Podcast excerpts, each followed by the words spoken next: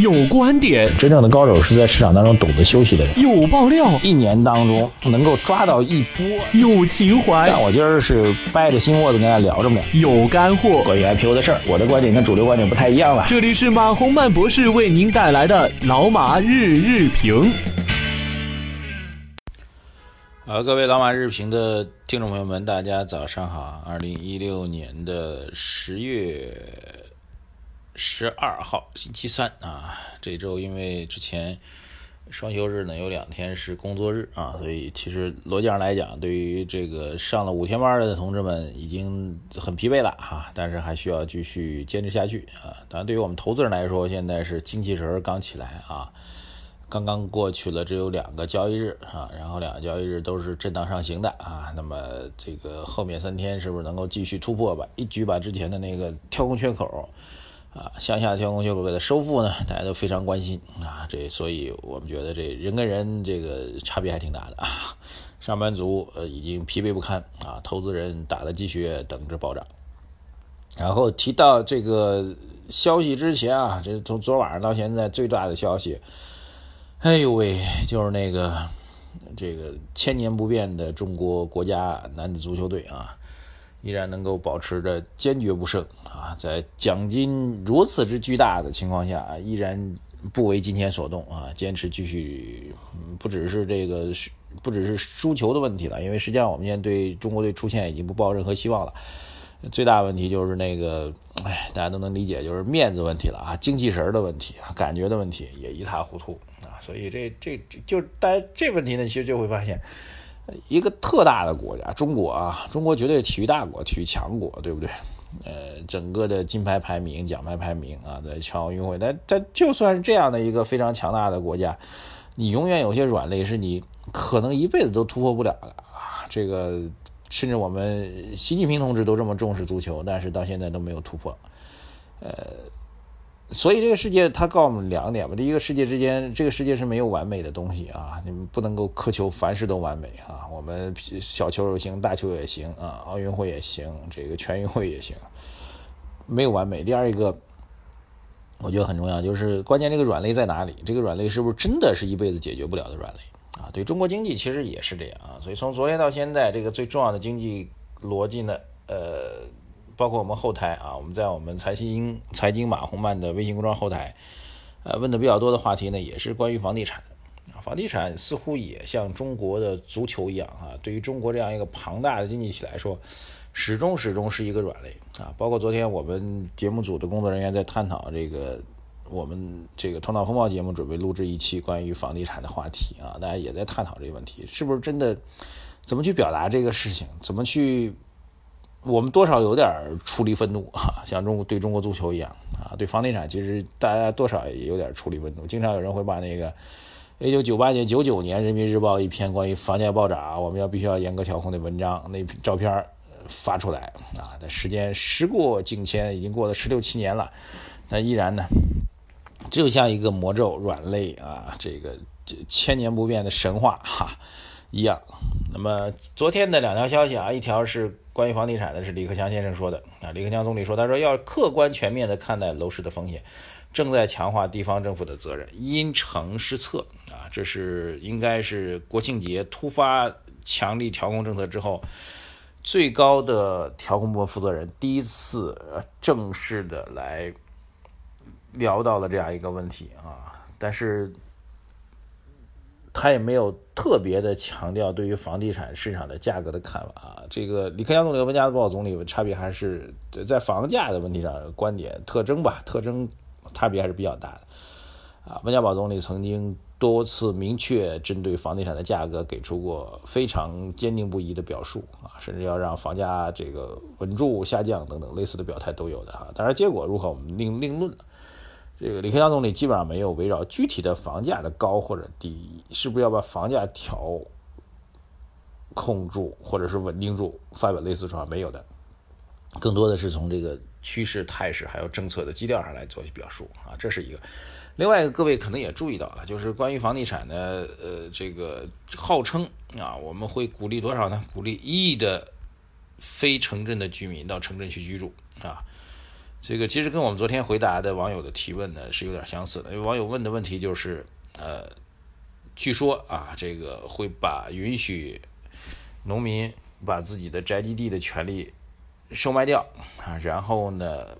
用这笔钱去农村去居住，问我如何来看待这个政策。这个其实跟我们国务院印发的这个一亿非户籍人口在城市落户的方案是联系在一起的。这一方案明确指出了，二零二零年全国户籍人口城镇化率提高百分之四十五。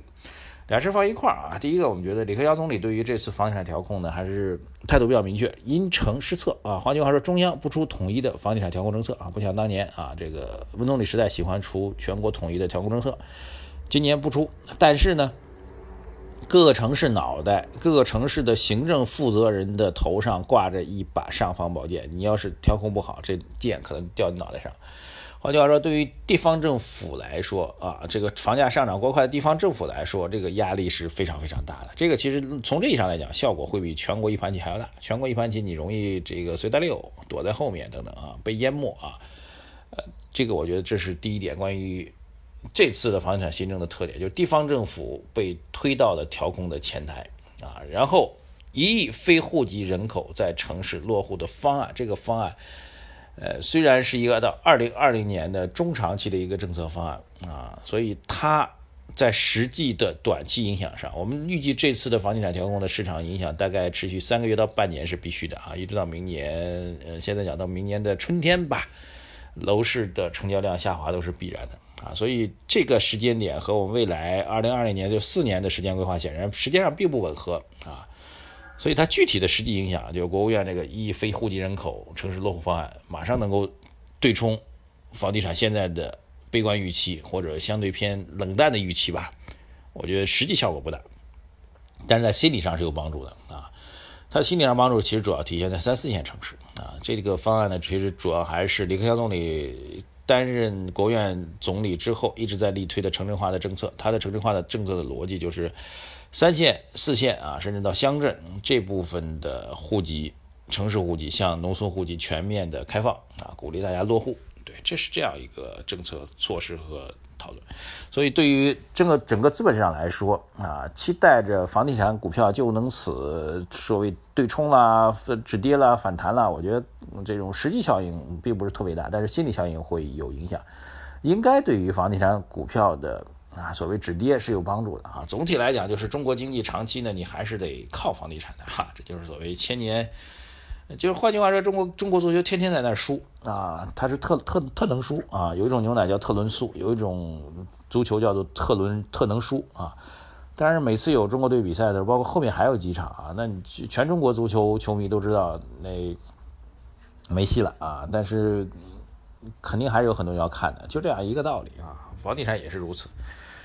好，关于房地产，我们觉得这些政策放在一起吧，就是结论就是短期市场的风险心理上得到稳定啊，只是心理在心理层面得到稳定啊。长期来讲，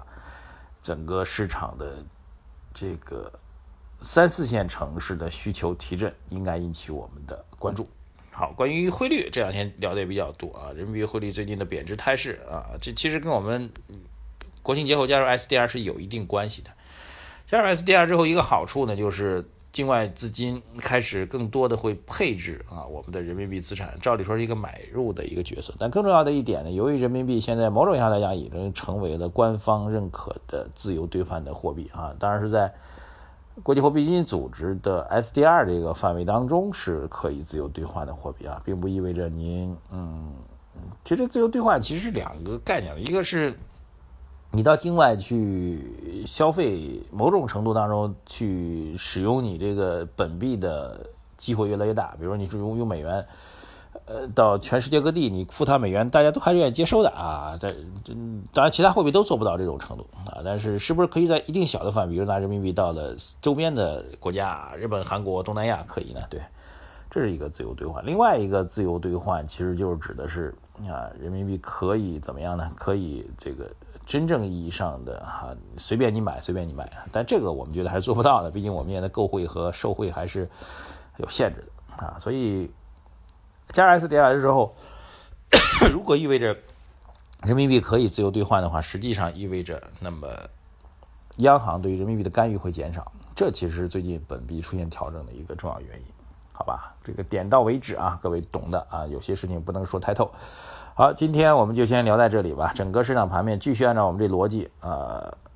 我们判断趋势上涨啊，但是对于短期的走势来说，要关注量能，还有它继续上攻的动力啊。我倒觉得今天其实，即便继续上涨的话，今天盘面当中出定出现一定小的波折和震荡啊，或者暂时止步，概率也是比较大的啊。涨一涨，歇歇脚，继续上涨。好，谢谢大家，感谢收听，关注我们的微信公众号“财经马红漫”，才能够跟我们进行。对答交流，购买我们的图书，参与我们老马饭局的订阅，谢谢大家，再次感谢支持。